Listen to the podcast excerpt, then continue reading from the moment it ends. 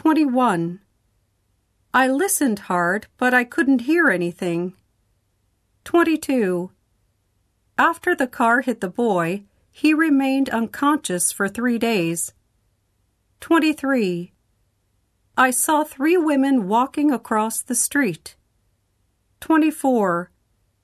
Have you ever seen the student being bullied? 25. I heard someone talking in a loud voice.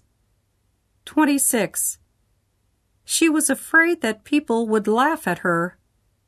She was afraid that she would be laughed at by people. 27.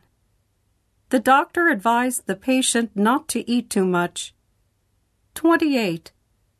Doctors strongly recommended that fathers be present at their baby's birth. 29. My mother made me learn 50 new English words every week. 30.